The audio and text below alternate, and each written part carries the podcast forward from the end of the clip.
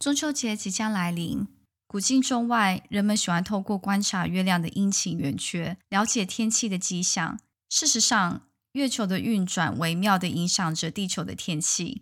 继上次介绍月球焦点周期 （Lunar Nodal Cycle），今天将介绍月亮如何影响极地温度，以及月亮潮汐效应如何对陆地和大气产生影响。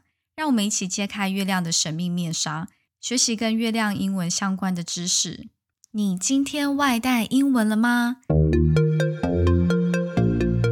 欢迎收听外带英文 English to Go，让你轻松外带使用英文。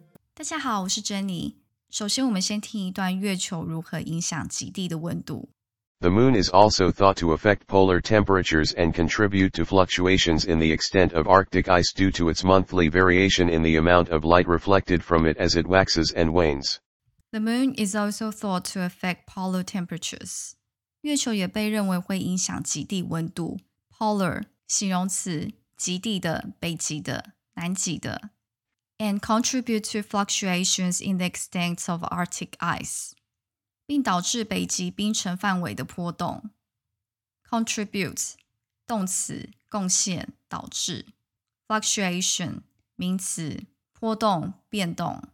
Arctic 形容词，北极的，极寒的，也可以当名词，北极圈。Fluctuation of Arctic ice 北极冰层的波动。Due to its monthly variation in the amount of light reflected from it as it waxes and wanes，因为每个月不同的盈亏变化的光反射造成的。wax 动词，月亮的渐圆；wane 动词，月亮的渐亏。我们再来听第二段。Satellite measurements have shown that the poles are 0.55 Celsius warmer during a full moon. In addition, tidal forces act to break up ice sheets and change ocean heat flows, altering the amount of ice in the Arctic Ocean.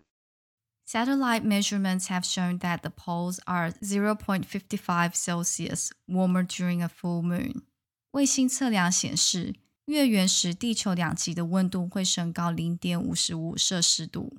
Satellite 名词，卫星；pole 名词，极地，北极 North Pole。In addition，此外。 Tidal forces act to break up ice sheets. 潮汐力会破坏冰盖，and change ocean heat flows，影响海洋暖流，altering the amount of ice in the Arctic Ocean，进而改变北极洋的冰量。改变除了用 change，也可以用 alter 动词改变。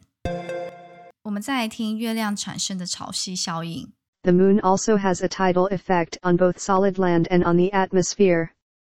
Earth tides are similar to ocean tides. The land deforms and bulges just as the sea does and is thought to trigger volcanic activity and earthquakes.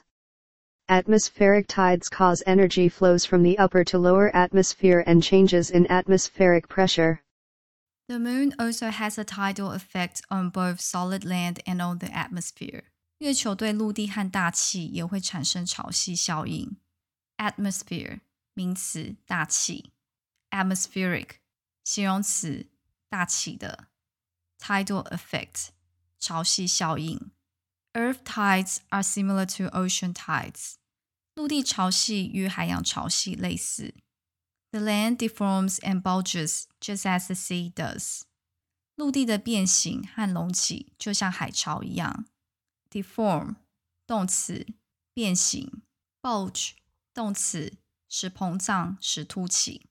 The land deforms and bulges，陆地的变形和隆起，and is thought to trigger volcanic activity and earthquakes，而且被认为是引发火山活动和地震的原因之一。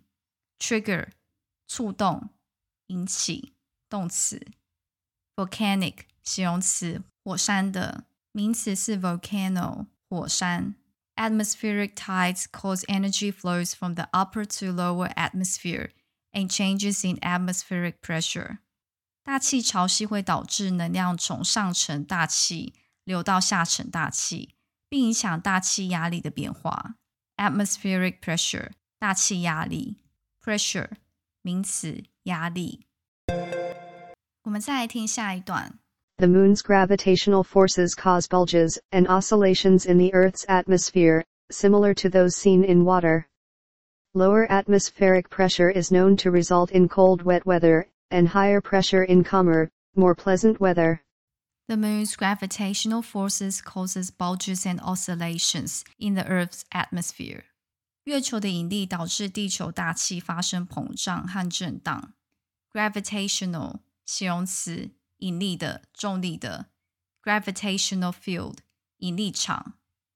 地球的引力可以说 the gravitational pull of the Earth，或是说 gravitational attraction。Bulge 名词，肿胀。凸块，也可以当动词，使膨胀。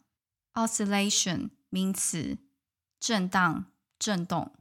Causes bulges and oscillations，发生膨胀和震荡。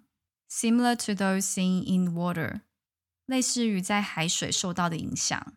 Lower atmospheric pressure is known to result in cold, wet weather。较低的气压会导致寒冷潮湿的天气。And higher pressure in calmer more pleasant weather，而较高的气压带来的天气更平静、更宜人。以上介绍月亮如何影响气候。月球的影响有时微妙，有时深远，对地球生命的构成也产生重要的影响。没有月球，地球的自转更不规律，两极相对于地球轨道的变动会更加明显。没有月球，地球的四季、白天和夜晚看起来都会非常的不同。是不是觉得美妙又神奇呢？希望今天的节目让你有收获。欢迎留言跟我分享跟月亮有关的趣闻。如果想要进一步学习今天 podcast 节目的内容，欢迎写信给我 into go 六六六小老鼠 gmail dot com e n t o g o 六六六小老鼠 gmail dot com。谢谢收听今天的节目。